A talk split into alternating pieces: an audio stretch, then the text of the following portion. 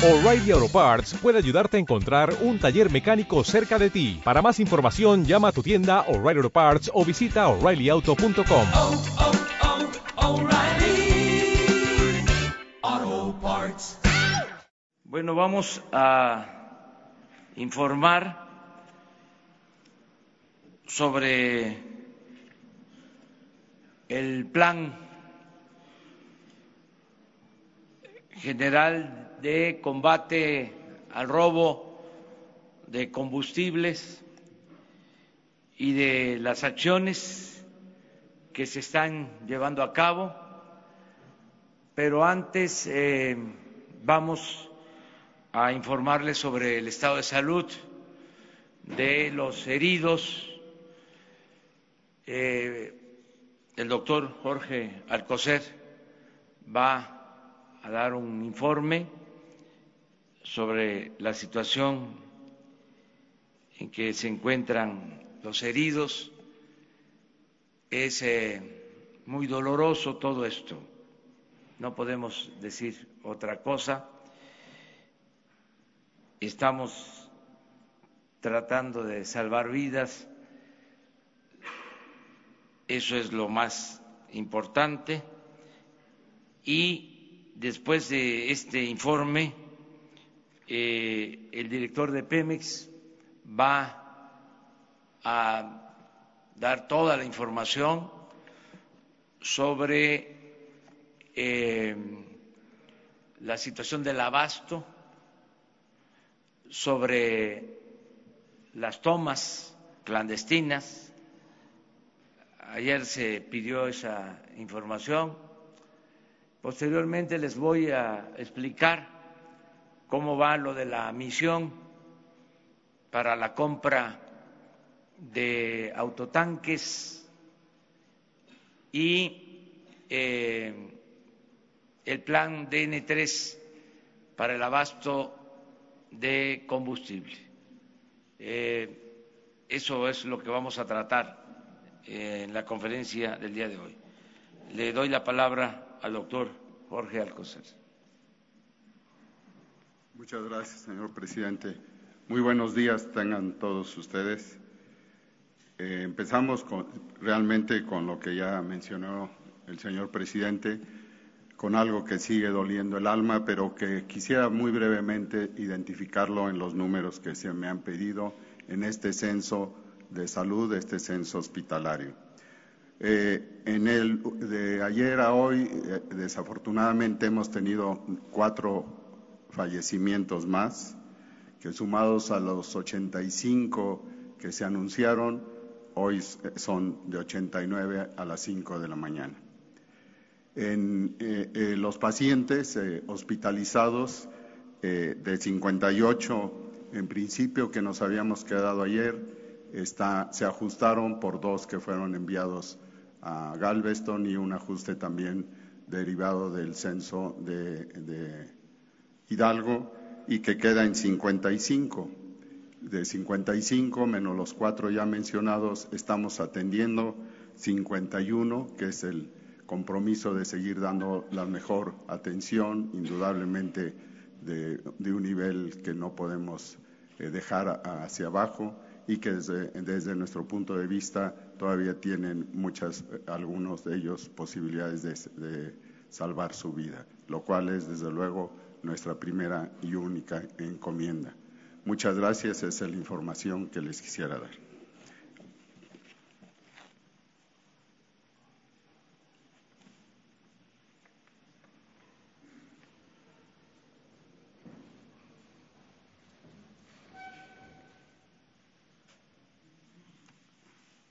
Con su permiso, señor presidente, buenos días. Les vamos a compartir información del estado que guarda el abasto en el país y algunas otras cifras.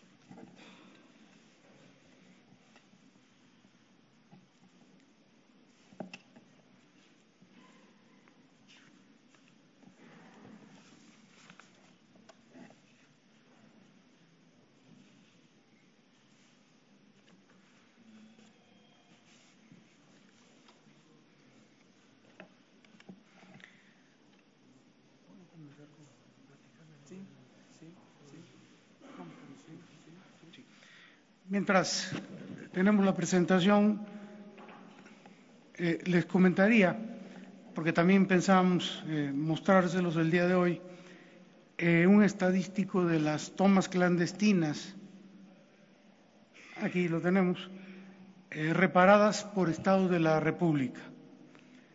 Entonces, el 80% de las tomas clandestinas desde el año 2016 al 19 se han concentrado en siete estados, Hidalgo, Puebla, Guanajuato, Jalisco, Veracruz, Estado de México y Tamaulipas. Repito, el 80%. En esta gráfica podemos observar que en el año 2016 eh, Hidalgo eh, tuvo 344 tomas clandestinas. Ese año Puebla fue primer lugar con 1.533, seguido de Guanajuato con 1.309. Para el 2017, eh, Hidalgo ya estaba con 1.064 tomas clandestinas, sin embargo, Guanajuato ocupó el primer lugar con 1.852, seguido en tercer lugar de Puebla. En el año del 2018, ya Hidalgo ocupa el primer lugar en tomas clandestinas con 2.121 y Puebla, segundo lugar con 2.072, Guanajuato con 1.919 y Jalisco con 1.550, Veracruz con 1.539 y así sucesivamente. En el año 2019, los días que llevamos este año, Hidalgo va en primer lugar con 164 tomas, seguido de eh, Veracruz en segundo lugar, el Estado de México con 64 y 58 tomas en Tamaulipas. La que sigue, por favor. Bueno, aquí el municipio de Tlahuelilpan, en el estado de Hidalgo, ahí lo cruzan cuatro sistemas de transportes de ductos en una longitud promedio de 6 kilómetros. La que sigue, por favor. Tomas clandestinas reparadas en Tlahuelilpan en el 2016, 6, en el 2017, 38, en el 2018, 23, en el 19 llevamos 3, de un total de 70 en estos años. Y tomas clandestinas con incendio en el estado de Hidalgo, hubieron 6 en el 2017, 50% de estas tomas clandestinas con incendio fueron en Tlahuelilpan. En el 18, 6 tomas clandestinas con incendio. En Tlahuelilpan 2 y en lo que va del año 19, 2019, una, eh, una toma con incendio en el estado y correspondió a, a Tlahuelilpan.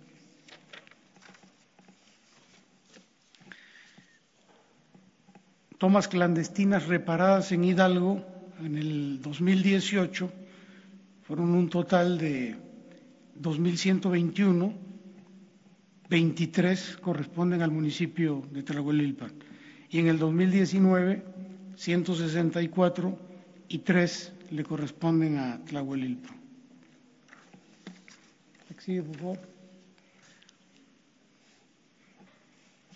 Bueno, aquí tenemos algunas imágenes de tomas clandestinas con incendio. Esta corresponde al municipio de Trahuelilpan, Hidalgo, el 17 de diciembre del 2018. Esta se llevaron 12 horas para poder eh, apagarla. Eh, esta de acá, también Trahuelilpan, Hidalgo, el 18 de noviembre del 2018. Esta eh, fue en el municipio de Ulapan, Hidalgo, el 4 de febrero de 2018. Esta eh, en Huichapan, municipio de Hidalgo también, el 23 de agosto del 2018. La que sigue, por favor. Eh, esta gráfica, ah, ¿me la cambiaron? Sí, no. Eh, también en Ulapan, Hidalgo, el 2 de diciembre del 2018. Esta, bueno, es el evento que nos ha ocupado los últimos días en Trahuelilpan, el 18 de enero del 2018, y finalmente, pues, imágenes del 18 de enero del 18 en Tlahuelilpan. Aquí le voy a pedir al ingeniero Francisco que nos ayude eh, a explicarnos las tomas clandestinas con válvulas de baja presión. Buenos días, con su permiso, señor presidente.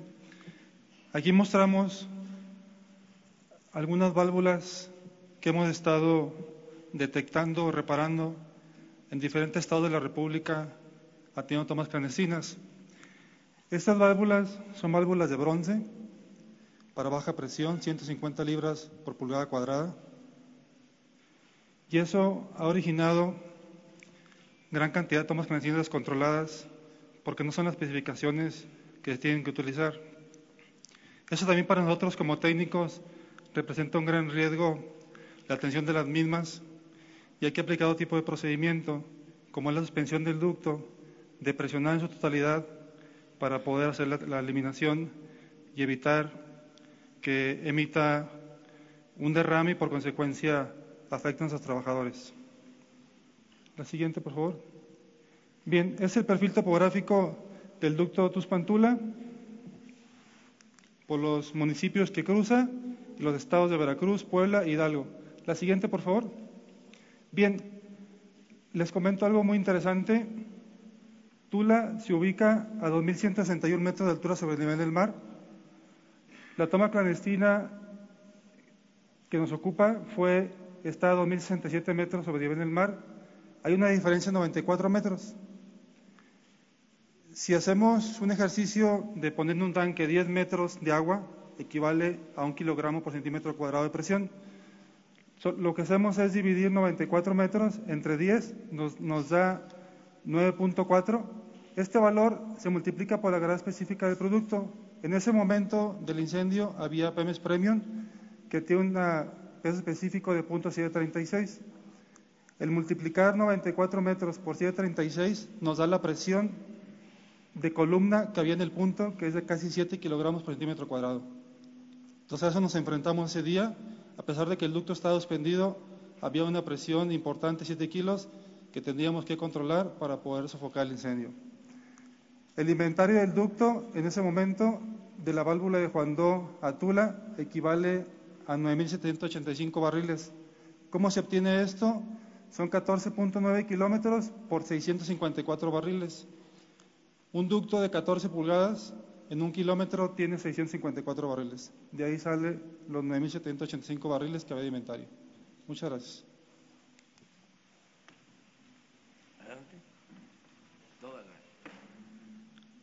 Eh, hablaríamos entonces de la situación que guarda el abasto en el país.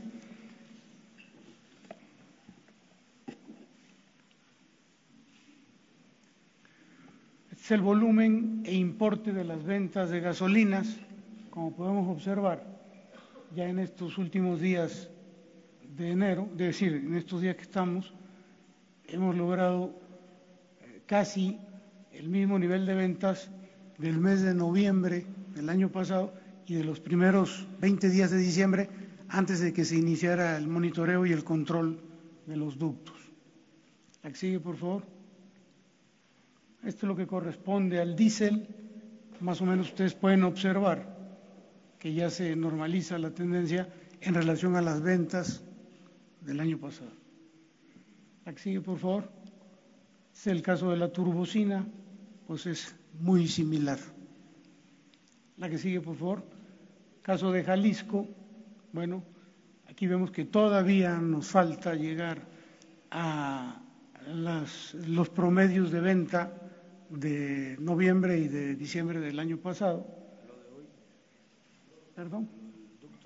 Sí, esto es importante, gracias señor presidente, es importante porque eh, comentarles que en el caso de Jalisco, el día de ayer reiniciamos el ducto Salamanca-Guadalajara con la finalidad de resolver ya el abasto y este, lo iniciamos a las 7.30 de la mañana. A las 10.40 de la mañana una toma clandestina nos sacó el ducto de operación, lo volvimos a reiniciar a las 4.19 de la tarde de ese mismo día de ayer, otra toma clandestina nos sacó el, ducto, lo volvimos a reiniciar y a las 18.40 del día de ayer, de nueva cuenta nos sacaron el ducto de en funcionamiento. Eh, lo reiniciamos a las 8.05 de la noche de ayer y hasta el momento se encuentra, se encuentra en, en operación. Pero bueno, esto un poquito para explicar esta situación de, de Jalisco. El caso de Guanajuato es similar. No hemos logrado todavía regularizar debido también a estas eh, situaciones de las tomas clandestinas en estos ductos. Pero ahí vamos, con esa tendencia. Caso de Michoacán, el volumen de ventas, este, ya se le acabó la pila esto, el volumen de ventas eh, tiende a la normalidad con relación al año pasado. ¿A que sigue, por favor? Querétaro, pues es parte del problema del ducto Tula-Salamanca, que lo hemos tenido por tomas clandestinas fuera de, operación. Íbamos muy bien aquí en estos días.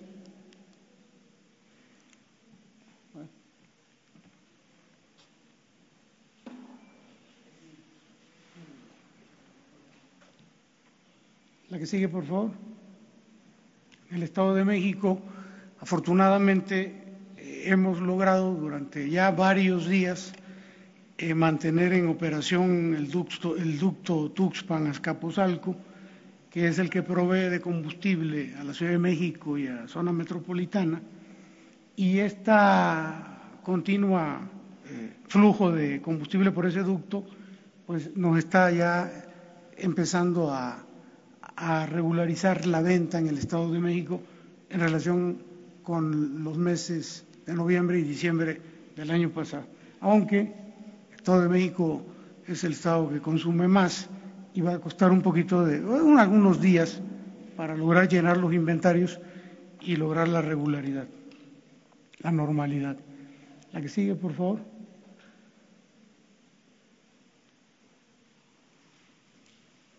Ah, bueno, la, perdón, la Ciudad de México. Casi nada, la Ciudad de México, este, aquí ya podemos observar que también gracias a este, este ducto, Tuxpan Azcapotzalco, eh, muchas gracias, hemos logrado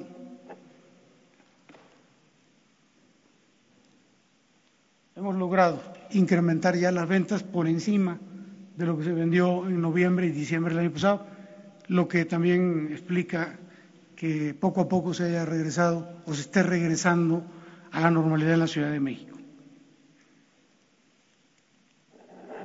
Hidalgo, bueno, pues este, aquí vemos su gráfica, estamos también a punto de, si no es que ya llegamos al volumen de ventas del año pasado, ahora que estuvo suspendido debido al problema de eh, que todos conocemos, eh, se cerraron las válvulas y se mandó combustible a Pachuca, lo que nos ayudó mucho en los inventarios ahí.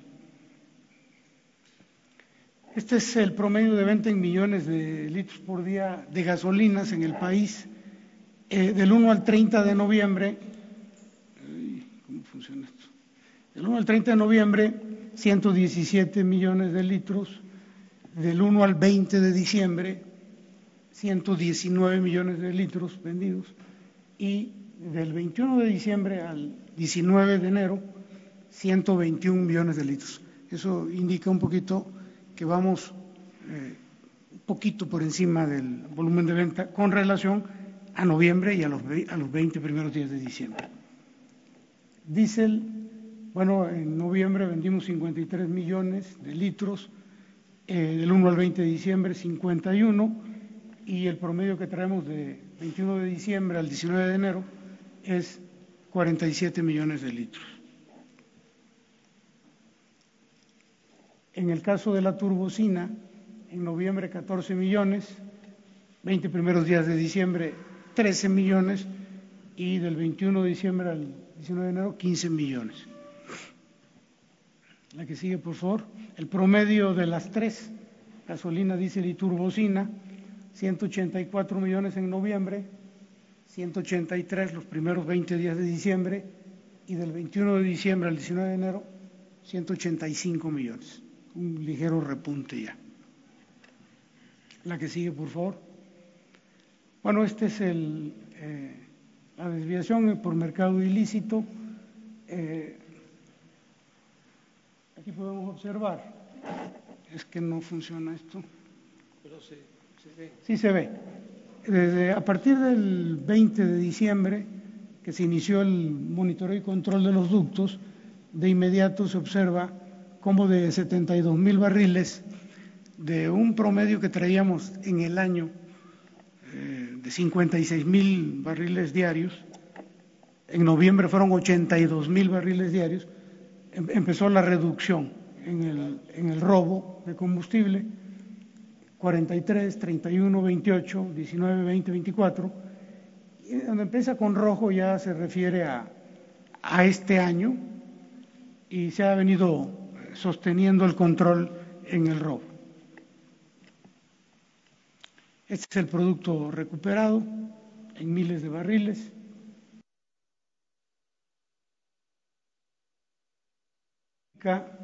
El precio al público y el precio que Pemex le vende a los expendedores, a las estaciones de servicio. Eh, aquí observamos este, el precio 1874, que es el último que tenemos, que es el que se le da en promedio a los eh, consumidores, y el precio al que Pemex les oferta a ellos, que es de 16.97. La que sigue, por favor. Son los márgenes operativos en estación de servicio, dependiendo de la región del país. En el caso de la región norte, eh, en Topolobampo, es donde se da el mayor margen de, eh, de utilidad, en el orden de 2.85 contra el precio que Pemex les vende.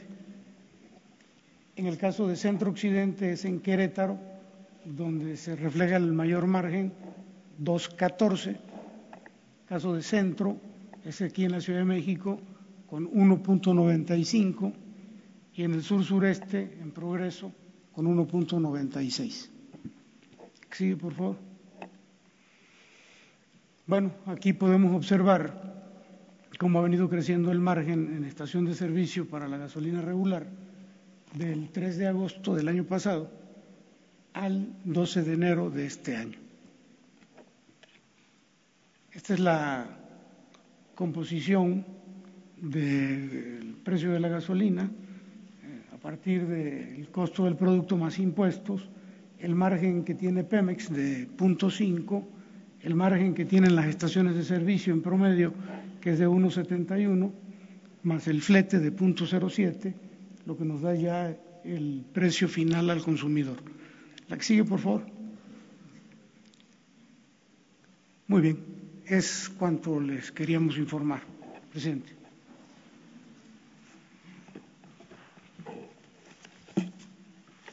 Bueno, eh, el plan en general les comentaba contempla cuatro acciones básicas. Primero, eh, la vigilancia, que se incrementó para evitar el robo de combustible. Segundo, el aumentar la capacidad de transportación de combustibles para eh, tener márgenes y poder eh, combatir las tomas clandestinas, combatir el robo. Tercero, el plan de bienestar para la gente y eh, lo cuarto, eh, aplicar la ley, es decir, acabar con la corrupción y con la impunidad. Si lo vemos el problema en lo estructural, en el fondo, encontramos, entre otras cosas, que eh, no se tienen ductos suficientes, que no creció el número de ductos, que son los mismos ductos eh, de más de 30 años, con miles de tomas clandestinas, ductos eh, parchados eh, y con muy poca eh, posibilidad de distribuir combustible. Por eso se decidió ampliar la capacidad para distribuir combustible con pipas. Este fue el plan que se inició. Antes de la tragedia de Hidalgo, y aquí lo expusimos, se eh, resolvió comprar eh, eh, carros tanques para aumentar el volumen de combustible transportado. A partir de que se consumen solo en gasolinas 800 mil barriles diarios y el propósito es eh, aumentar la capacidad de distribución de eh, eh, existente. Y por eso se resolvió comprar pipas para tener cuando menos doscientos mil barriles más en distribución, porque tenemos inventarios, tenemos combustibles en los puertos, pero no puede distribuirse el combustible porque constantemente hay que estar eh, parando los ductos debido a las tomas clandestinas. Entonces, se procedió a comprar eh, pipas. Se envió una misión a Estados Unidos para adquirir autotanques. Esta misión la integró eh, el secretario de Relaciones Exteriores, la secretaria de la Función Pública, la secretaria de Economía y la oficial mayor de la Secretaría de Hacienda y Crédito Público, acompañado de servidores públicos de Pemex y de la Secretaría de la Defensa, porque estas eh, pipas, estos carrotanques, eh, van a estar operados por la Secretaría de la Defensa en el plan DN3 de abasto a combustibles. Es un asunto de seguridad nacional. El informe que tengo de ayer de la misión es de que ya se firmaron contratos para adquirir 571 pipas.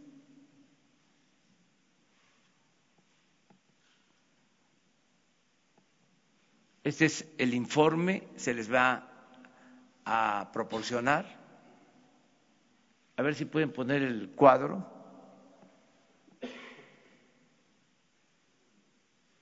antes el cuadro general. Esto es, esto es lo que ya se adquirió. Son las 571 pipas con un costo de alrededor de 85 millones de dólares. Estos son, estas son las empresas, la capacidad por unidad y los costos.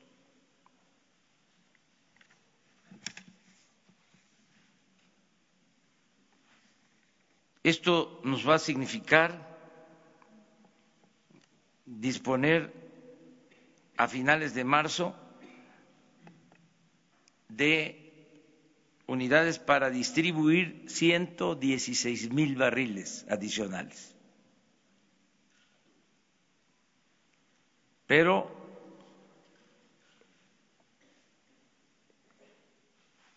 si hacemos dos viajes, por ejemplo, Tuxpan, Ciudad de México, tendríamos un poco más de 200 mil barriles, que es el margen que buscamos.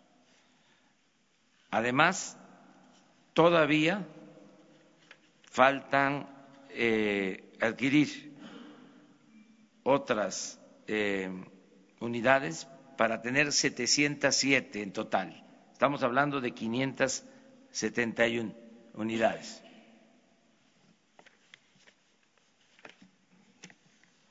Antes de esta adquisición, para darle sustento legal, envié a la comisión un memorándum que también les vamos a dar a conocer para fundamentar el porqué de esta acción. Esto lo digo porque ya hoy aparece en la prensa que una asociación de transparencia quiere toda la información. Los que nunca eh, han pedido información a Pemex, los que no denunciaron de que se compraron o se dieron los anticipos para 700 autotanques y se quedaron con el anticipo y no entregaron nada, ahora sí están pidiéndonos información, pues ahí va toda la información. No tenemos nada que ocultar. Se va a actuar con absoluta transparencia. También, abriendo otro paréntesis, eh, ya se recibió una eh, demanda de contra de la Secretaría de Defensa por parte de la Comisión de Derechos Humanos acusando al ejército de inacción en el caso de Hidalgo, la Comisión de Derechos Humanos. Claro que se va a responder, pero así están las cosas. Se le va a entregar toda la información el día de hoy. Con esto vamos a estabilizar el abasto eh, de combustibles sin ceder a eh, frenar o dar marcha atrás al plan de el combate al robo de combustibles. No vamos a tolerar la corrupción. Vamos a enfrentar la corrupción en este caso y en todos, no al guachicoleo, ni arriba ni abajo. Se acaba la corrupción. Eh, para operar estas unidades, eh, la Secretaría de la Defensa tiene ya un plan en coordinación con la Secretaría del Trabajo y con Pemex. Le quiero pedir al secretario de eh, la Defensa que les explique eh, cómo se está haciendo la selección de los operadores de estas eh, unidades y cómo se va a elaborar el plan de reforzamiento en la transportación de combustible. El jueves que regrese la misión van a estar aquí con ustedes para explicar eh, a detalle todo el procedimiento de adquisición de los carrotanques. Van a estar aquí eh, la secretaria de la Función Pública, eh, la secretaria de Economía, la oficial mayor de Hacienda, eh, también los funcionarios de Pemex, los servidores públicos de la Secretaría de Relaciones Exteriores, todos los que están interviniendo. El jueves les van a dar eh, la información que falte sobre las operaciones para adquirir eh, estos equipos, estas unidades. Ahora, me gustaría que el general Luis Crescencio eh, les informara del el DN3 para garantizar el abasto en el país. Gracias, señor presidente. Bien, eh, en la aplicación de esta fase del plan DN3 para dar la seguridad en el abastecimiento de combustible a la ciudadanía, lo iniciamos mientras pasa, a ver si pueden poner la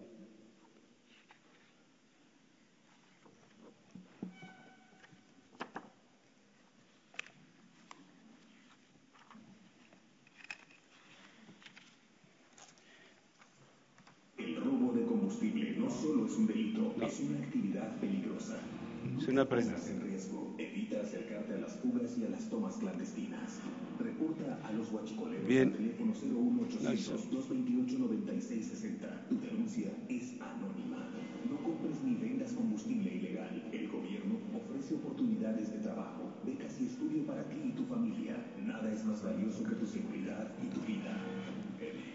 Gobierno de México. Bien, esta esta fase del plan DN3 la iniciamos con una convocatoria que aquí se presentó, una convocatoria que fue enviada a los diferentes medios de comunicación por diferentes, eh, eh, las diferentes posibilidades que teníamos de hacer llegar a la población toda la información de esta convocatoria. ¿no? Empleamos medios impresos, radio, televisión, redes sociales y Tuvimos una, muy buena respuesta.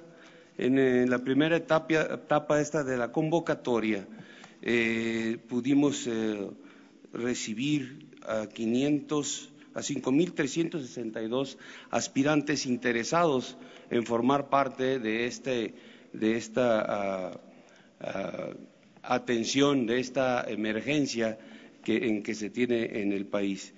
Eh, la segunda etapa eh, fue la recepción de documentación. Eh, este se establecieron tres módulos en el campo militar número uno, aquí en, la Ciudad de México.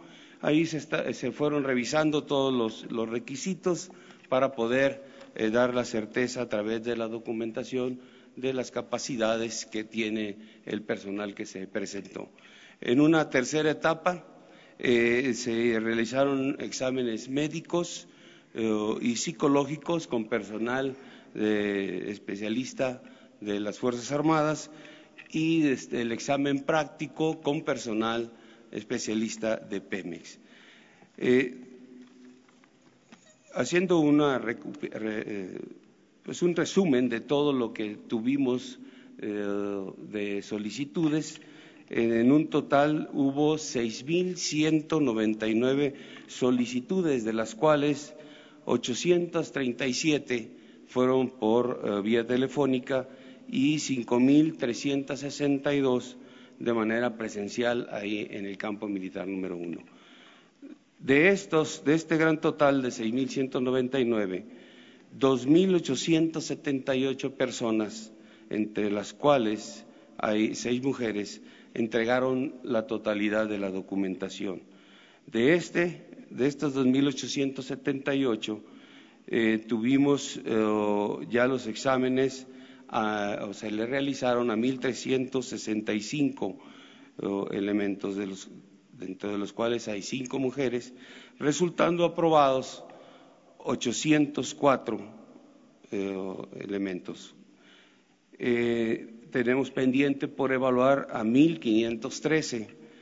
Los exámenes prácticos, hasta el momento llevamos evaluados 354 personas y aprobados 253. Es, de estos aprobados hay eh, personas que tienen las licencias y hay otros que están en proceso eh, de obtenerlas a través de la Secretaría de Comunicaciones y Transportes, que es quien está dando el apoyo para esta facilidad. Nos quedan pendientes por evaluar 450 personas. Tenemos ya aptos para la contratación y, ya con su licencia, que son la gente que llegó, que dentro de su documentación ya presentó la licencia a 120 eh, personas, 120 hombres que ya están en capacidad de, de este, eh, ser contratados para esta actividad. Eh, repito, tenemos pendiente todavía por evaluar a 450 y, de, y tenemos aprobados 253, que ahí hay personal que va a sacar su licencia y que el día de hoy o el día de mañana ya estarán incorporados a los que tenemos listos para desarrollar esta actividad. Eh, desafortunadamente no se vio aquí en la imagen, pero ya tenemos eh, la, las cisternas que van a, realizar esta actividad, eh, tendrán en, en los costados eh, en la parte de la, lo, lo, que es el, tractocamión, las siglas que le corresponden eh, por ser eh, un vehículo que va a estar operado por la Secretaría de la Defensa Nacional y en el costado de lo que será el, área de, de carga de, de, los combustibles tendrá la designación de plan DN3E y seguridad en el abastecimiento de combustibles. Y en la parte posterior el, el símbolo de Pemex. Esas serán las, las, cisternas que estarán actuando dentro de este plan de N3 para este, esta actividad. Muchas gracias. gracias. Bueno, faltaron las eh, imágenes, pero este, se les van eh, a transmitir en cualquier momento eh, con la Dirección de Comunicación. Se adelantó un mensaje que vamos a difundir, ya lo vieron, pero este, lo vamos a repetir si se puede. Este mensaje se va a difundir en los tiempos oficiales para continuar con el plan de combate al robo de combustible. Robo de combustible no solo es un delito, es una actividad peligrosa. No te pongas en riesgo. Evita acercarte a las fugas y a las tomas clandestinas. Reporta a los huachicoleros al teléfono 01800 228 9660. Tu denuncia es anónima.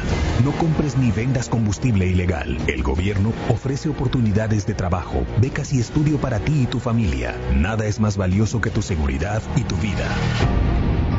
Gobierno de México.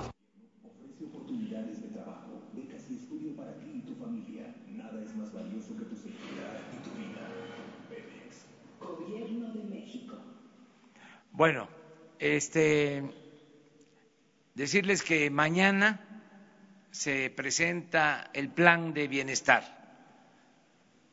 que es fundamental para reforzar esta acción. Es la vigilancia, aumentar eh, la transportación, eh, no dar tregua a los que se dedican al robo de combustible, no dar tregua a la corrupción, a la impunidad y eh, el plan de bienestar. Mañana eh, se va a presentar y el jueves eh, la misión va a informar eh, todavía más sobre la adquisición de las unidades y ya ese jueves se va a presentar también el plan de distribución de estas unidades en las distintas terminales, en los puertos y cómo van a ayudar para que no falte el abasto. Sobre todo, eh, normalizar el abasto en el Bajío, en eh, Jalisco, que se tiene eh, problemas de abasto, para no depender solo de los ductos. Estas son ya las unidades.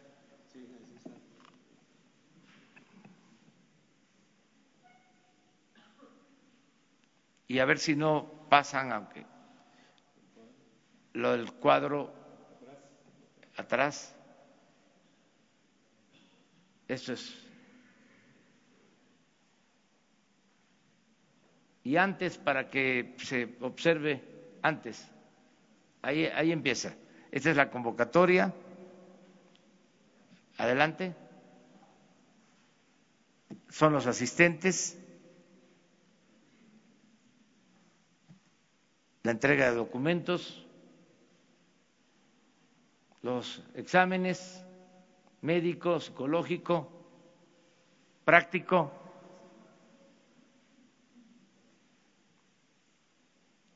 El resumen de los que solicitaron información, los que presentaron exámenes, los disponibles, pero ya hoy hay más, mañana más, y ya están eh, viviendo los eh, aprobados en las instalaciones del ejército. Ya están ahí para que eh, de inmediato se trasladen a la frontera a buscar las unidades. Eso es, básicamente. Ahora sí, abrimos la sesión de preguntas. Vamos por el centro.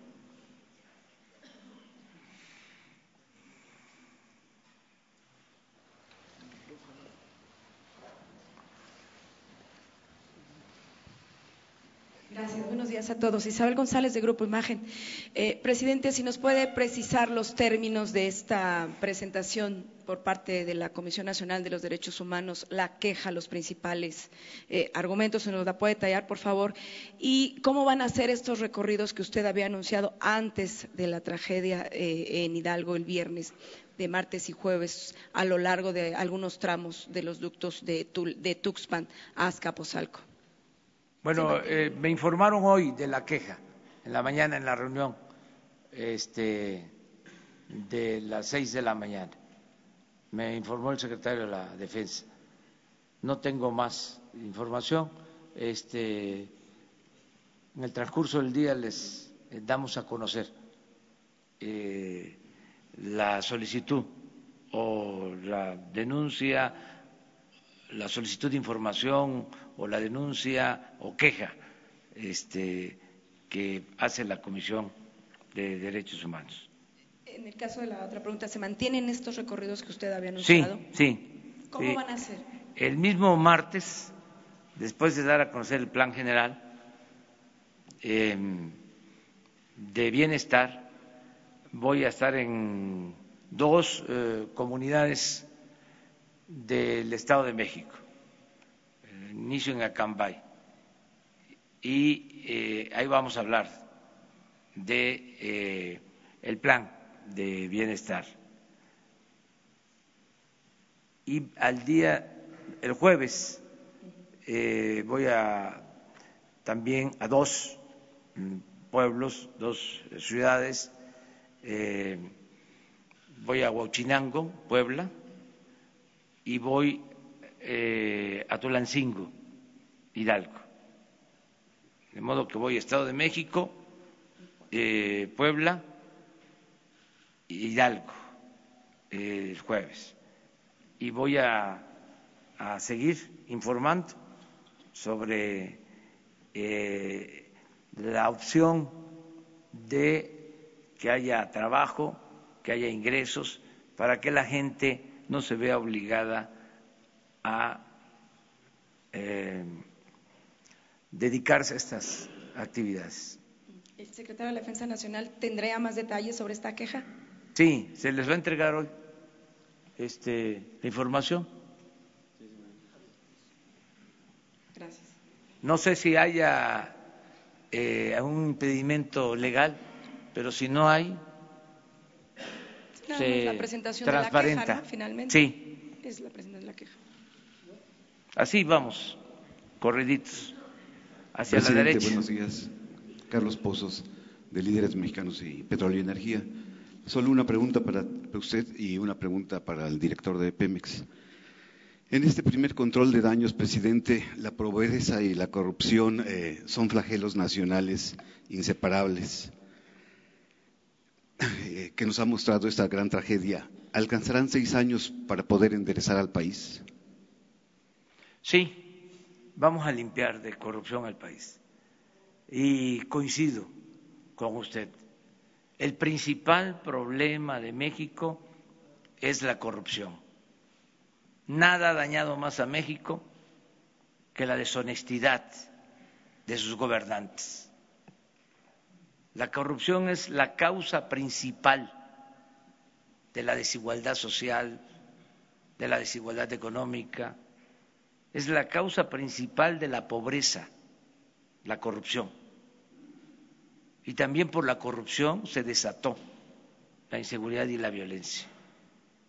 Entonces, no vamos a permitir la corrupción.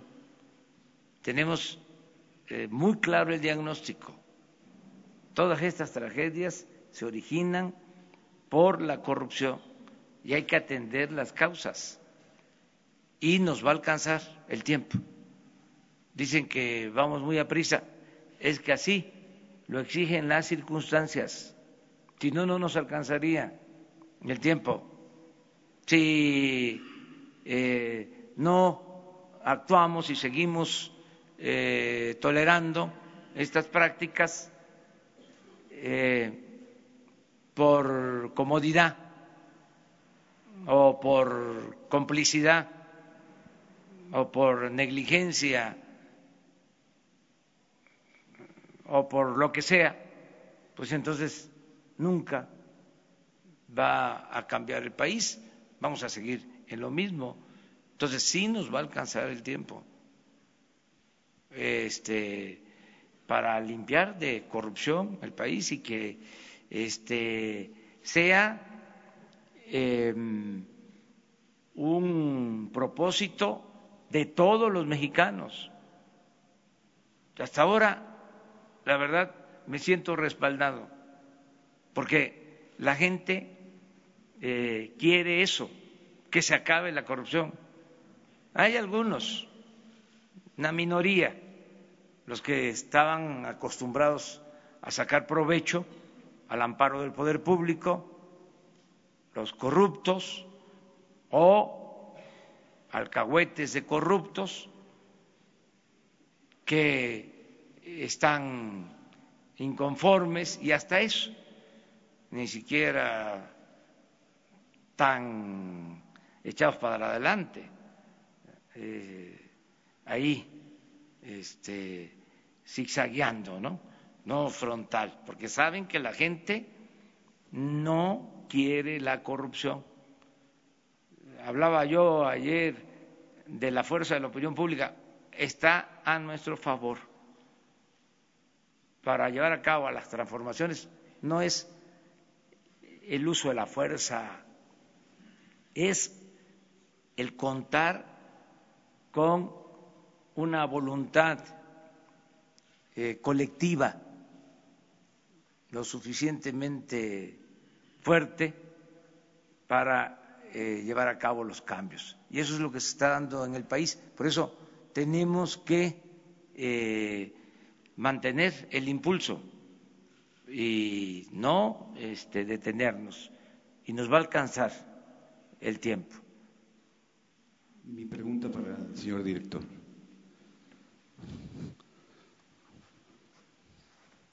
Señor director, eh, yo quisiera preguntarle, ¿el sistema ESCADA está conectado a los mandos de la Defensa Nacional y la Secretaría de Marina o la Secretaría de Seguridad Pública?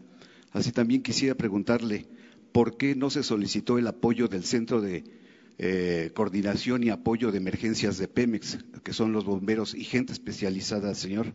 Y finalmente, si nos explicara, ¿fue eh, gasolina premium o fue MTB? Y finalmente, eh, director, si nos pudiera decir cuál es el punto de ignición de la molécula. Gracias.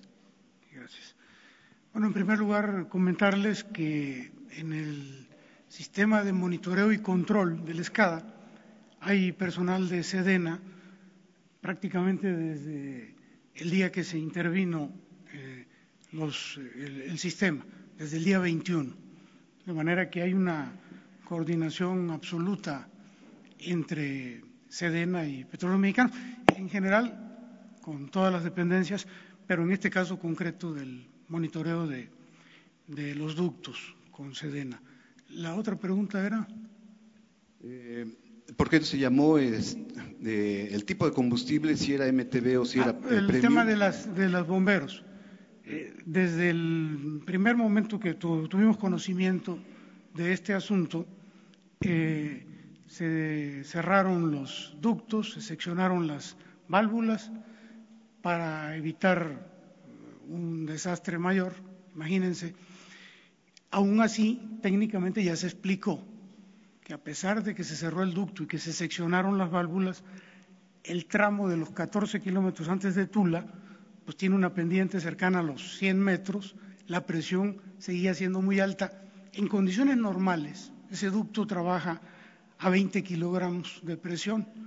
Una vez que se cerró, eh, se apagó el, se sacó de operación el ducto y se seccionaron las válvulas, en ese tramo de 14 kilómetros aún había una presión muy alta, como lo explicó ahorita el ingeniero Paco, del orden de 7 kilogramos, lo cual es muy alto. Es regresar prácticamente el combustible sobre la válvula. Si no hubiera habido toma clandestina, pues ahí se retiene. Al haber los eh, agujeros, pues obviamente eso es lo que produce la fuente tan grande.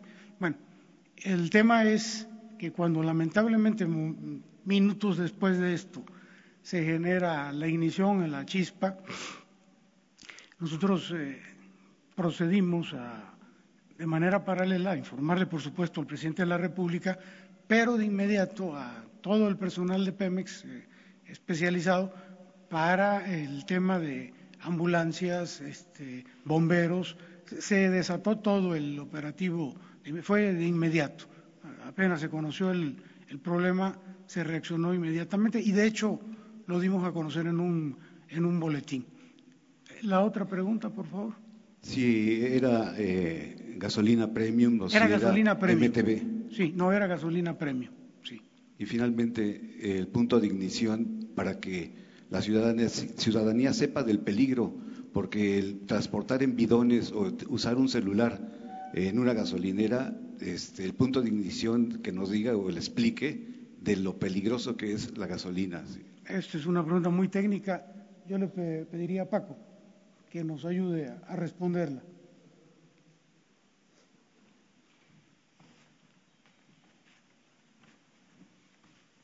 Sí, la temperatura final de ebullición son 226 grados este, eh, de la característica de la Pemex Premium.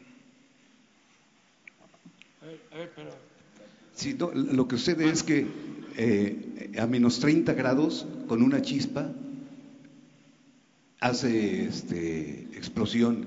Por eso es este, el, la estática o cualquier eh, chispa que se pueda generar pudo haber este, generado esa eh, explosión. Es por eso lo importante de, que se sepa que se y se informe eh, el manejar este tipo de hidrocarburos tan flamables y máxime si era MTB, pero ya dicen que es premium. Gracias. Sí, y también las características ese día de, del medio ambiente, que en especial ahí en esa zona hace mucho frío y baja la niebla, entonces también los vapores se concentran abajo. Entonces no permite que la evaporación, y eso también genera que rápidamente se pueda incendiar y ya lo que pasó.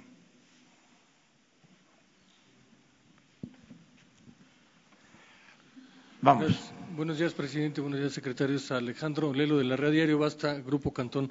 Presidente, bueno, a partir del, documento que envía la Comisión de Derechos Humanos, yo le quisiera preguntar, ¿la tragedia pudo evitarse, sí o no? Eh, ¿Hay responsables en este caso, sí o no? ¿Qué va a hacer el gobierno para evitar que esto se repita? Y para el ingeniero eh, Romero López, así me hace favor, ingeniero, preguntarle cuál es la fuente de la altitud de, de, Tlahuelilpan, así como de Tuxpan, porque en las páginas oficiales, en la página oficial del gobierno de Hidalgo, aparece Tlahuelilpan con 2.043 metros sobre el nivel del mar y Tuxpan con 2020. Y bueno, de pasada ahí sí nos regalan las coordenadas del punto exacto donde estalló el ducto y del punto exacto donde está la válvula principal. Claro que se pudo evitar la tragedia si no hubiese corrupción en México, si este no se llevar a cabo esta práctica de robo de combustible, si la autoridad no lo permitiera, si la gente por necesidad eh, no llevar a cabo estas actividades. Claro, siempre he dicho que es mucho mejor prevenir que lamentar y para prevenir hay que atender las causas que llevan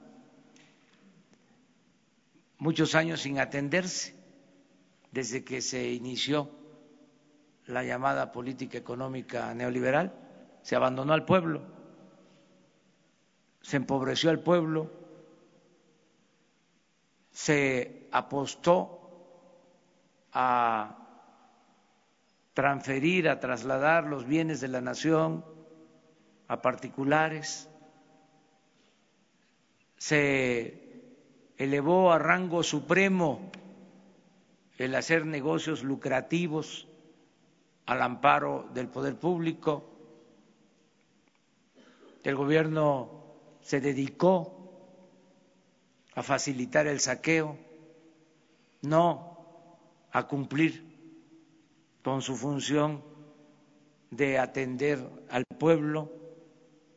Todo esto se pudo evitar, estas y otras tragedias, la tragedia de la violencia, de los asesinados, porque se dejó de apoyar la actividad productiva, de crear empleos, se abandonó el bienestar de la gente.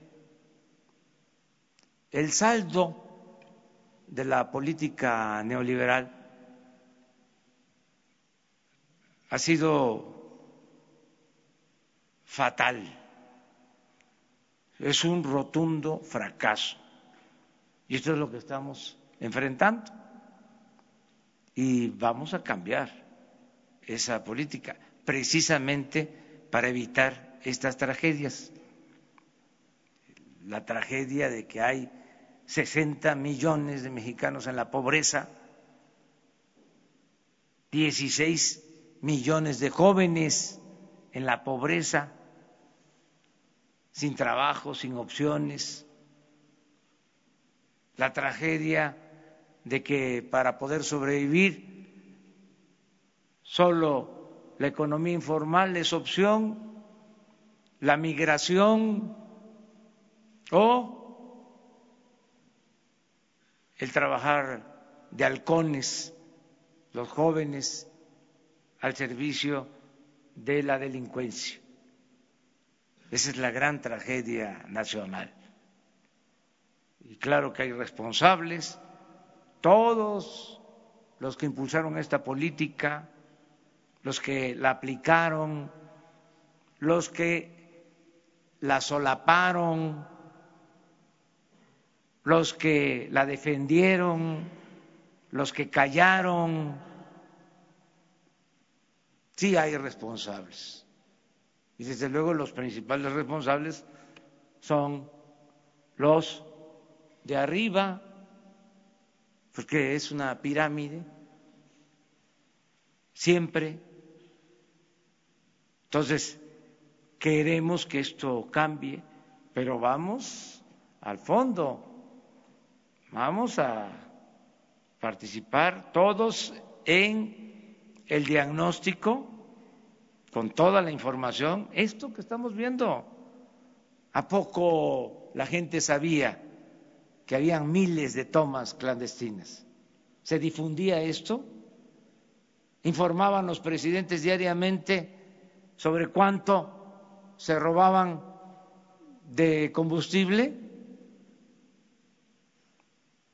Esto es el cambio y vamos a continuar. Y vamos a seguir enfrentando obstáculos, pero no nos van a detener. Esa es mi respuesta. Gracias.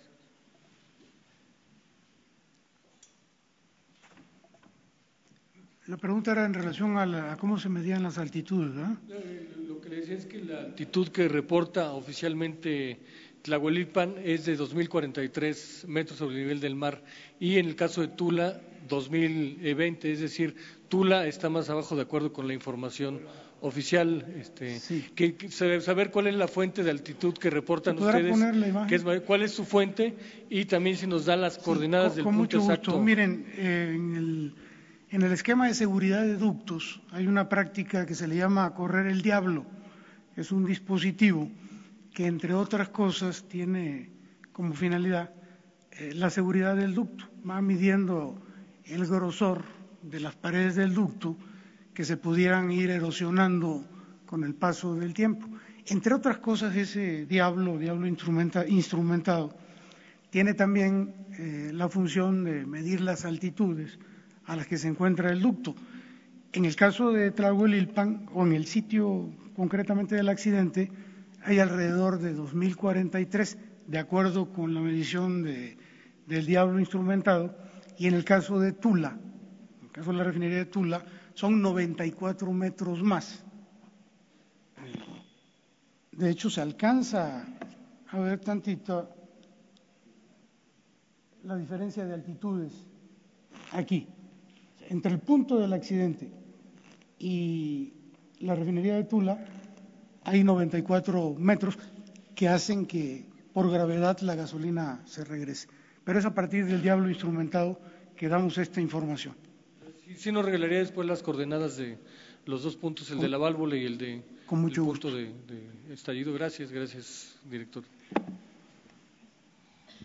Buenos días, presidente. Diana Benítez, de Diario 24 Horas. Preguntarle, eh, estos programas de desarrollo que va a presentar, ¿cuál va a ser el criterio eh, para aplicarlo? No sé si se trata de familias vinculadas al huachicol, o sea, ¿aplicaría normal para ellos? O en caso de que un joven, no sé, que no haya tenido trabajo, se dedicó al huachicol, ¿va a haber perdón y se le va a apoyar con estos programas? Y una segunda pregunta sería si mañana que acude a estas comunidades eh, va a ir acompañado de elementos de la Sedena, va a reforzar su seguridad. Gracias. Bueno, este, eh, se definieron más de 80 municipios. Mañana vamos a presentarles todo el programa. Es- y em, se incluye a toda la población. O sea, no eh, es eh, solo a los que viven eh, a la orilla de- del ducto. sino a todo el municipio por donde pasa el ducto. El criterio fue el municipio, básicamente. Sí. Acerca de la seguridad, no. Yo voy a seguir este, recorrer el país como lo he hecho siempre. Este, la gente me protege y me cuida. Pero va, vamos a terminar ya aquí. Gracias, presidente. Nancy Rodríguez de Oro Sólido en redes. Eh, señor presidente, si nos puede informar, el gobernador Omar Fayad sí le informó que en estos accidentes ha habido, antes del, del viernes, ha habido más calcinados. Eh, nosotros tenemos entendido que hay más de 20 calcinados que se han registrado en estos accidentes. Eh, la gente en Hidalgo está muy muy indignada, muy disgustada, porque ha habido una inacción por parte de las autoridades, eh, en este caso estatales. Eh, señor presidente, tal vez se podría pensar que el gobernador, si se venían las indicaciones desde arriba, tenían instrucciones de no actuar, de no intervenir en estas acciones. Mire, eh, esto es un asunto básicamente del gobierno federal.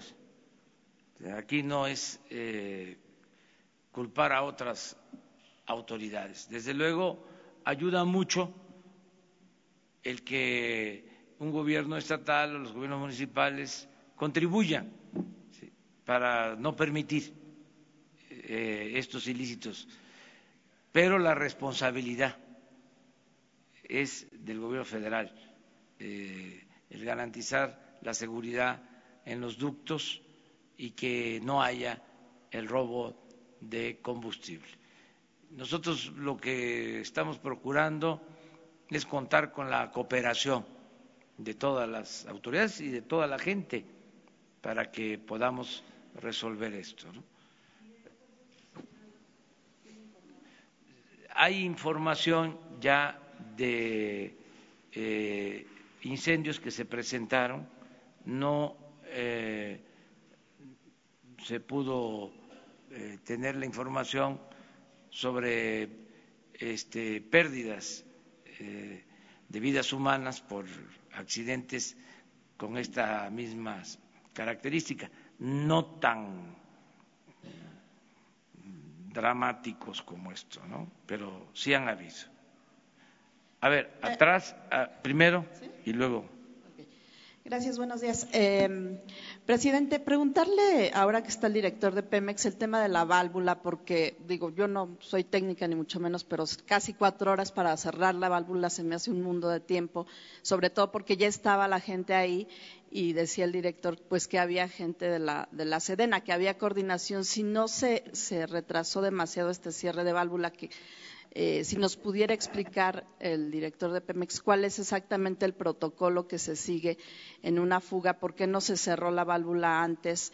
Eh, decían que debido a la presión, pero si veían o si sabían que estaba ya la gente, porque fue apenas unos, una media hora antes, 20 minutos antes de la explosión, que según la relatoría se cerró la válvula. Gracias.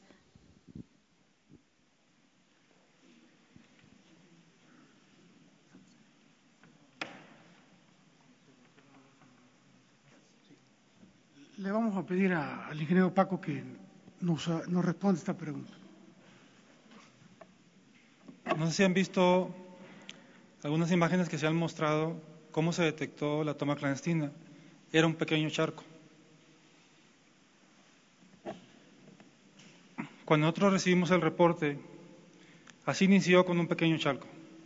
Cuando recibimos el reporte, que fue aproximadamente, el ducto suspendió a las 18.20, si no mal no recuerdo, la válvula se seccionó a las 18.30, la fuente fue aproximadamente como a las 18 horas, 17.50. O sea, fue provocada, no sé si intencionalmente, pero de un principio estaba controlada el derrame. Es por eso que el ducto estaba operando muy estable hasta lo que ya vieron que sucedió, que fue la fuente no transcurrieron más que aproximadamente 15 a 20 minutos en que se tomaron acciones. Hidráulicamente, cuando un ducto suspende, no podemos accionar rápidamente una válvula, porque hay un fenómeno que se llama transitorio y que se puede provocar una ruptura del ducto.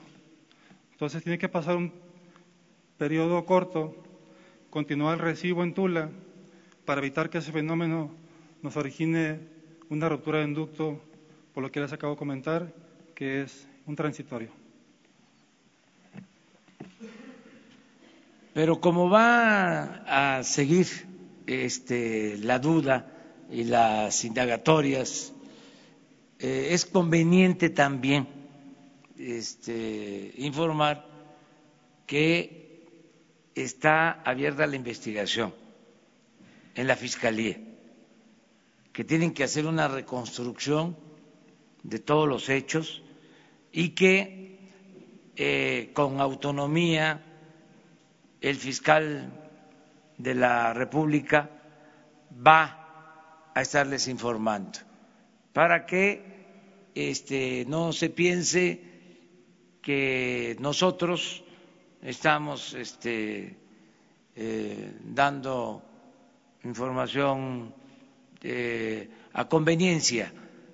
Nosotros vamos a informar y al final la autoridad competente va a emitir un dictamen cuando concluya la este, investigación y va a fincar responsabilidades, porque si no, este, no vamos a, a tener todos los elementos. Adelante.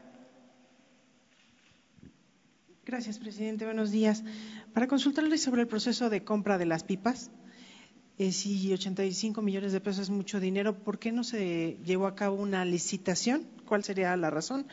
Si se consideró en algún momento incorporar a esta comisión a algún integrante del Sistema Nacional Anticorrupción, me refiero del Comité de Participación Ciudadana, si lo valoraron en algún momento consultarles si estas nuevas pipas que van a operar también van a ir resguardadas por otros vehículos de Policía Federal o de Fuerzas Armadas o irían en cabina.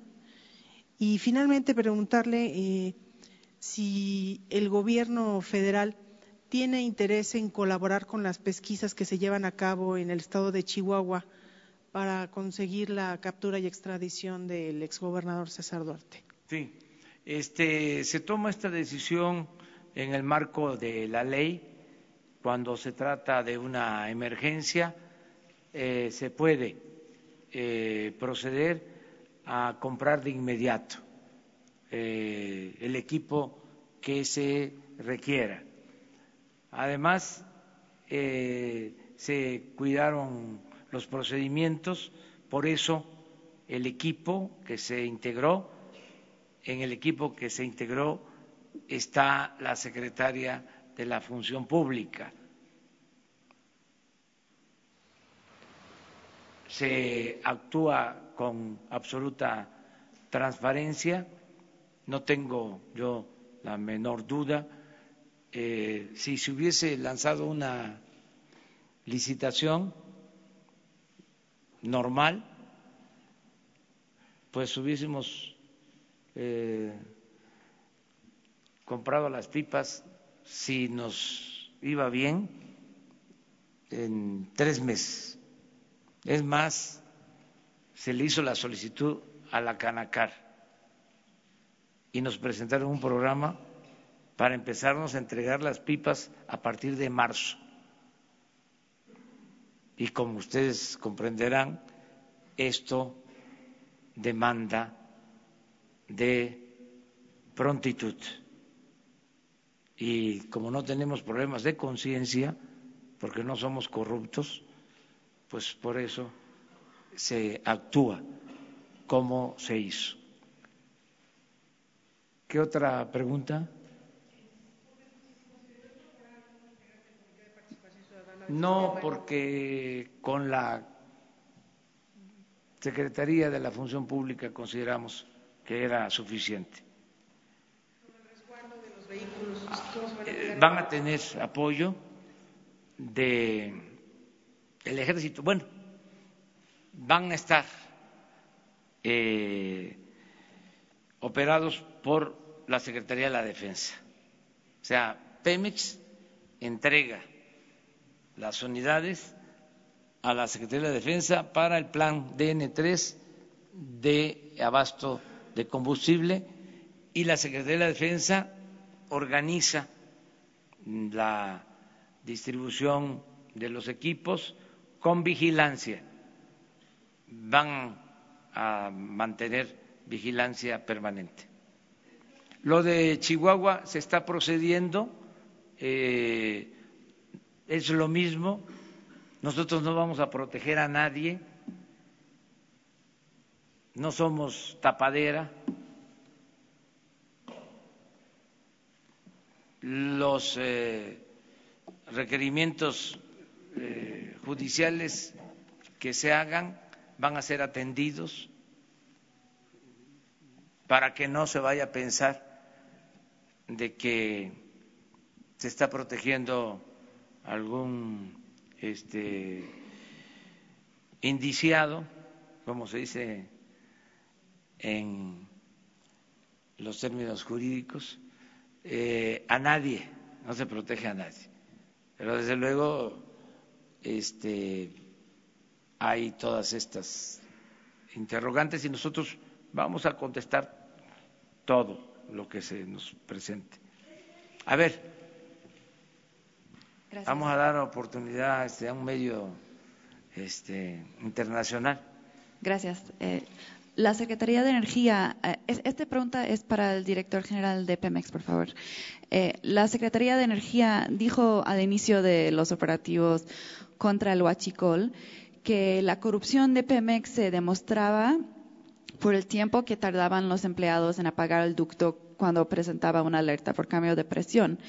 En el caso de este incidente con las casi cuatro horas de Pemex que tardó en apagar el ducto, este, desde que las autoridades reportaron una toma ilegal, ¿hubo posible eh, corrupción o negligencia en este caso? Y pregunto porque el protocolo que habla de un nivel mínimo de presión se entiende que es cuando no no se tiene certeza de que es una fuga, pero en este caso sí había certeza de una fuga.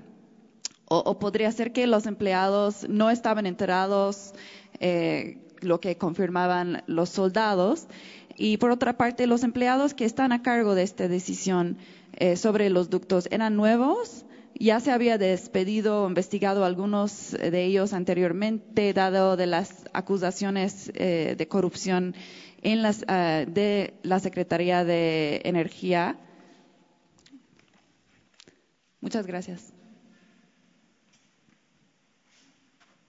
Sí, mire, eh, nosotros eh, hemos relatado a partir de que tuvimos conocimiento de las cosas, eh, se actuó de acuerdo con el, con el protocolo de seguridad que indica el cierre del ducto, el seccionamiento de las válvulas. La instrucción que recibimos del presidente de la República desde el primer día y desde antes era de, es la de combatir la corrupción en todos los niveles de la empresa.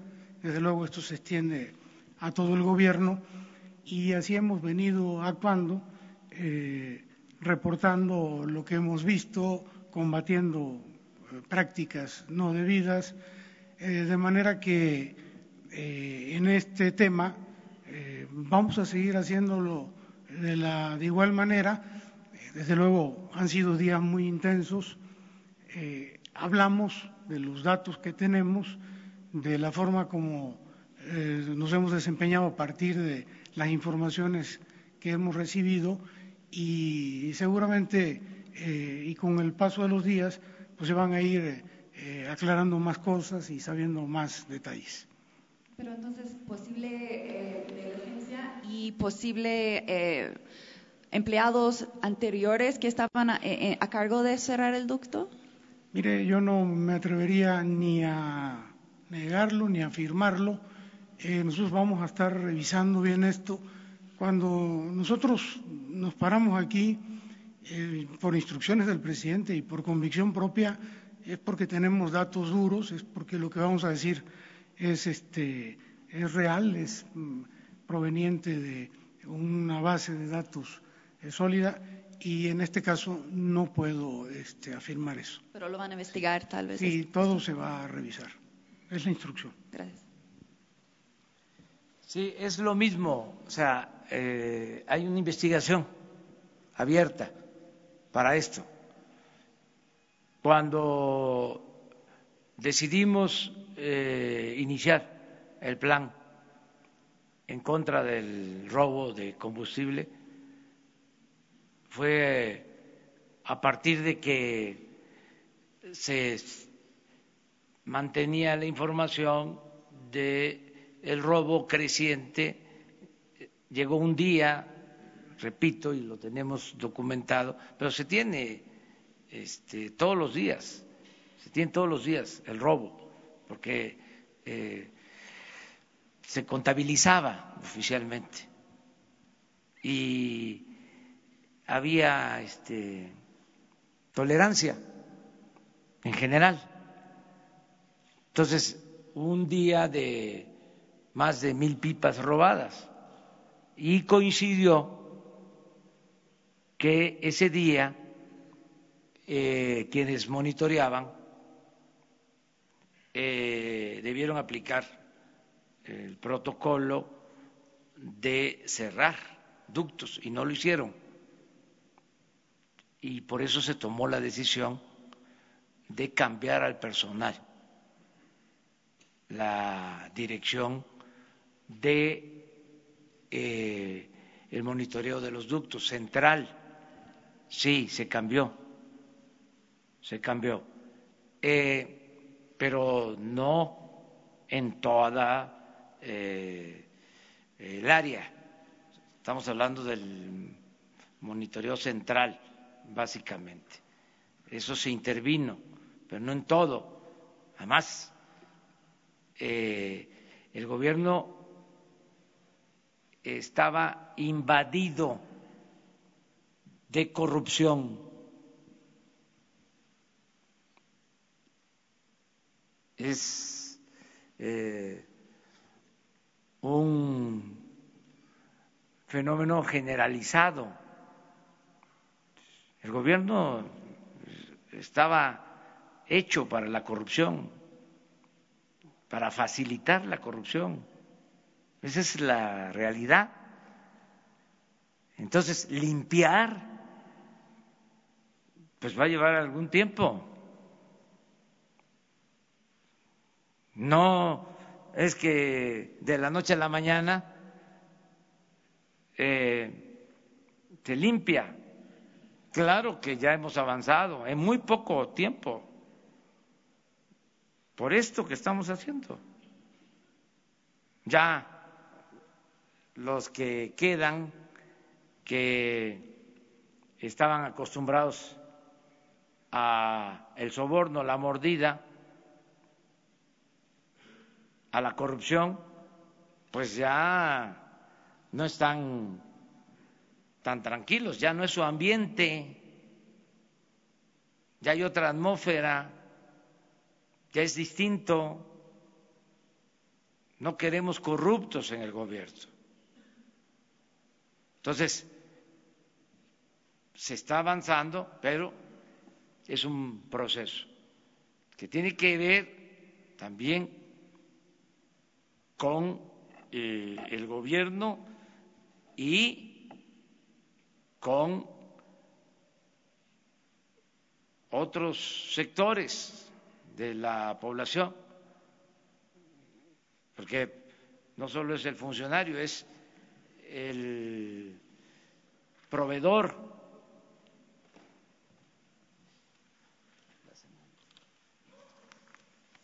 El proveedor, el que le vende al gobierno, el que entrega el soborno, la mordida, el moche, son jueces que este, no actúan con rectitud, con honestidad. Todo esto va a ir cambiando. Ahora acaba de resolver la Suprema Corte algo que eh, nos pareció justo hace poco. Estaban pidiendo al gobierno, una empresa, una devolución del IVA de miles de millones de pesos.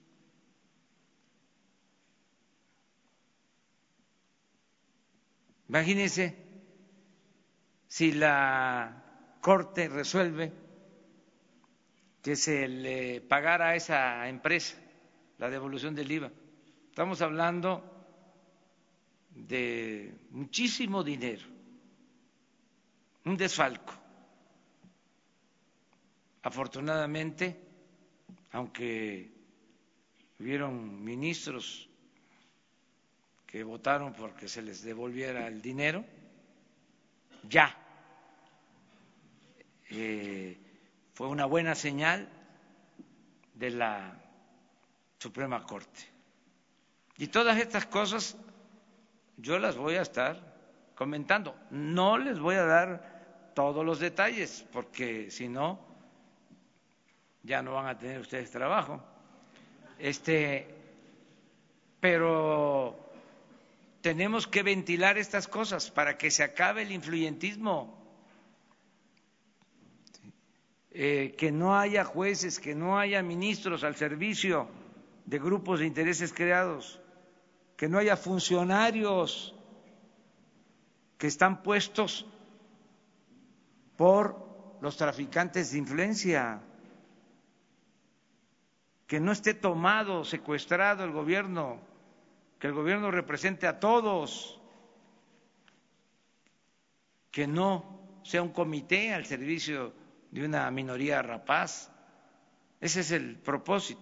Entonces es un proceso que tenemos que seguir llevando a cabo. A ver, sí, porque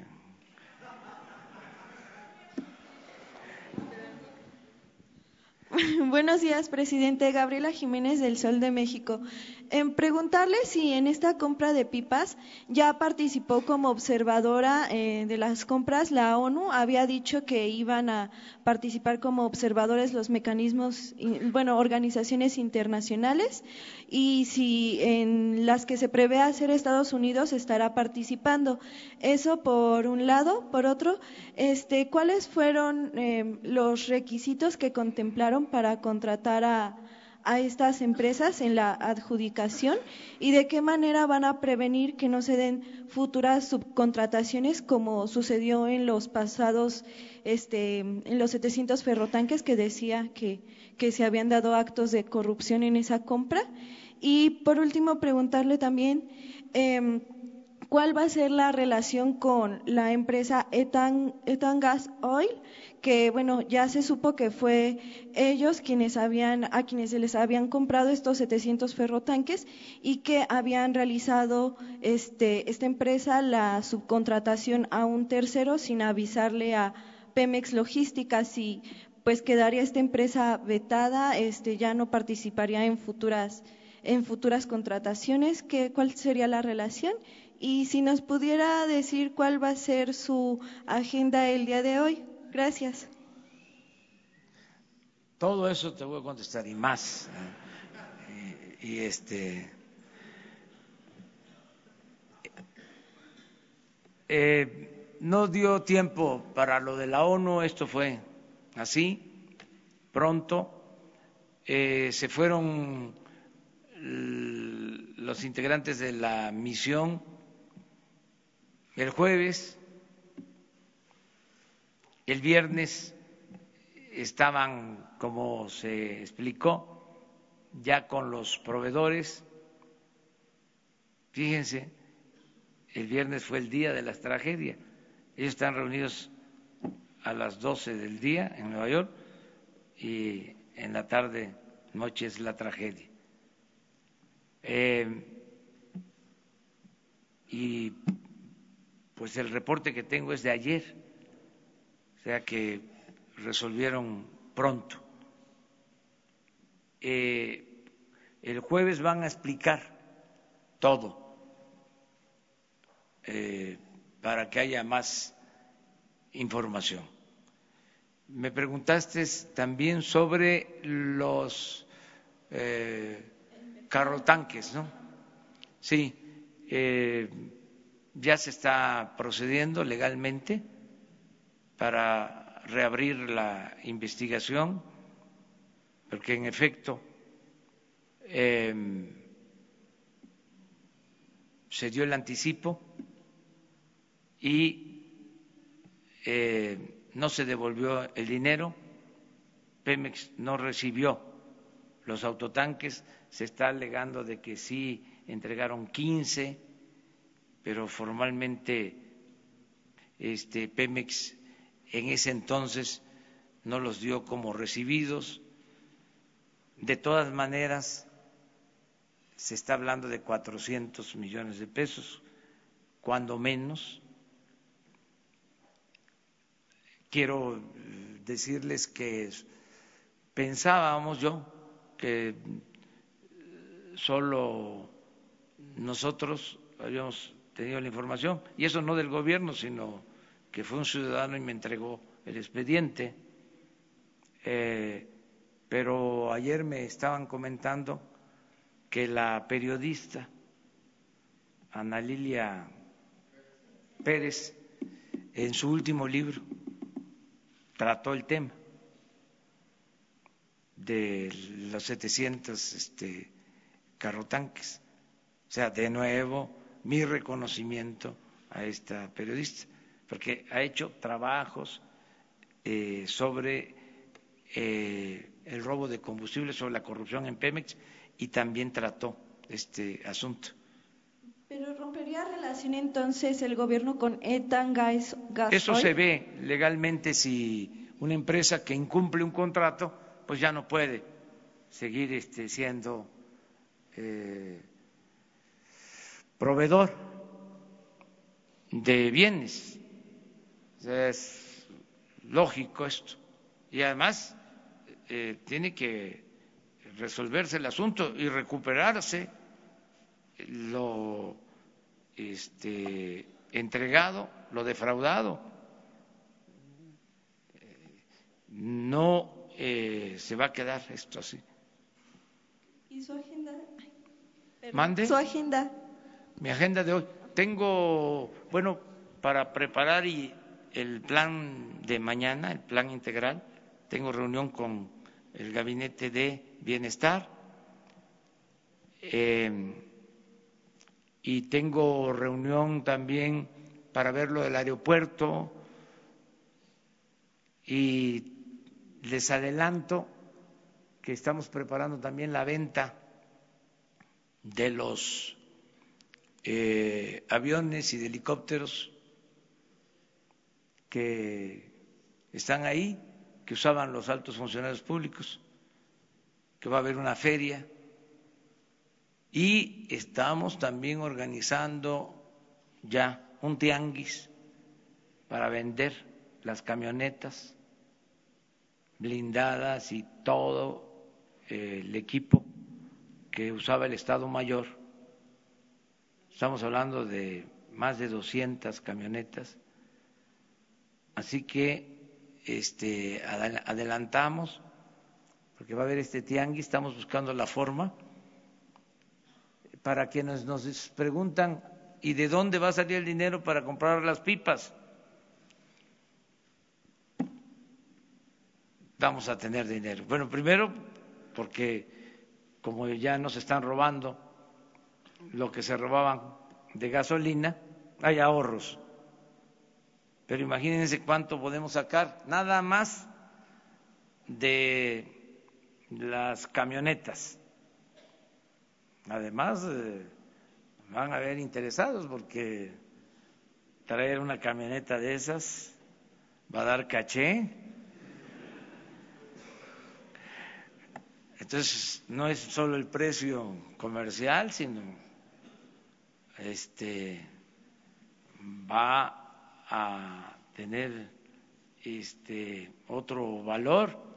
Entonces vamos a este, convocar a un tianguis y además estamos buscando la manera legal de hacerlo para que el que quiera comprar una unidad, a ver cuánto recogemos, no va a ser poco.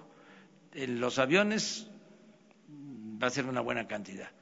Y en las camionetas también, porque son camionetas grandes, eh, hay que ver nada más la cuestión legal, porque hay unas camionetas blindadas, no sabemos si esas camionetas se pueden vender eh, así, este, abiertamente o a determinadas personas, este, porque si no se podrían utilizar para otros fines, otros propósitos. Es lo que estamos eh, definiendo. Bueno, dos preguntas más. A ver, ella y tú, ¿sí?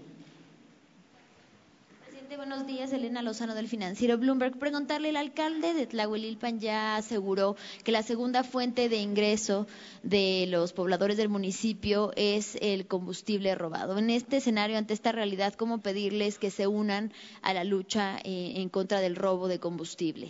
Es que van a recibir muchos apoyos, muchos apoyos eh, de los programas de desarrollo de los programas de bienestar. Eso es lo que vamos a presentarles mañana. Eh, la gente más humilde va a tener ingresos, va a tener manera de eh, trabajar honradamente, sin necesidad de eh, estas actividades ilícitas. Lo suficiente para que no tengan que seguir. Lo suficiente. Y desde luego sin riesgo y en una actividad lícita. Además es un derecho del pueblo, el derecho al trabajo, que no se les ha este, eh, garantizado. Pero ya hay un programa en específico para este municipio después de lo sí, que ¿Cuándo lo presenta, presidente? Mañana para todos los municipios y además eh, en este municipio de manera especial va a haber atención a familiares de víctimas, además del plan general. Mañana se les va a presentar. Nada más termino con cómo quedamos, pero mañana empiezas tú. Ándale, pues dos. Gracias, señor presidente. Buenos ya, días. Ya, ya, por anticipado. Juan Luis Ramos de la OEM. Eh, preguntarle sobre la compra de esos autotanques. ¿Los recursos salieron de Pemex, si nos los puede especificar? De Pemex. De Pemex. Okay. Y comentó que fue la oficial mayor de la Secretaría de Hacienda en ese grupo. Entonces, ¿se está haciendo bajo ya el esquema este de las megacompras que se tenía planeado sí, para, sí, para. Finalmente, señor presidente, sobre el centro de logística para la distribución y transporte de petrolíferos, que ya está el decreto en la CONAMER, ¿Cuándo va a iniciar este centro y si ya tiene por parte de la Secretaría de Energía algún candidato o candidatos quienes podrían ser los directores de este centro? Sí, estamos viendo eso. Estamos este, ya viendo la posibilidad de este, tener eh, las propuestas para todos los miembros de los organismos que se crearon con la reforma energética para eh, operar mejor eh, el sector energético. Ya estamos viendo eso. Pero no tiene para cuándo podría ya empezar la fecha, si sería este primer trimestre o cuándo podría arrancar. Lo estamos viendo porque queremos en todos los casos cuidar que sea gente honesta. El compromiso es que sean honestos eh, y la verdad. Eh, hay servidores públicos, no todos, que vienen ya este, con un, una mentalidad que ya no queremos, ya no queremos este, gente corrupta en el gobierno, o sea, y tenemos que andar con mucho cuidado este, para que se eh, evite la corrupción, que haya gente honesta en el gobierno. Eso es lo que buscamos. Entonces, por eso vamos poco a poco pero vamos muy bien. Muchas gracias.